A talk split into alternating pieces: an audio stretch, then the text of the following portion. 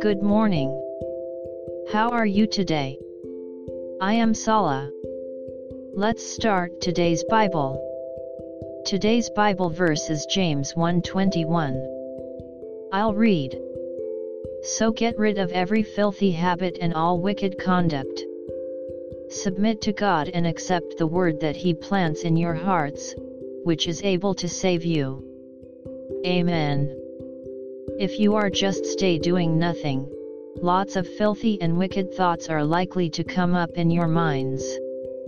But God has saved us of that kind with His one-way love.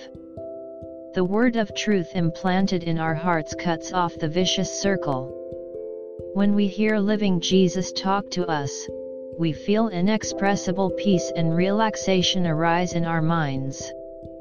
May we be able to live in God's peace and relaxation. God bless you.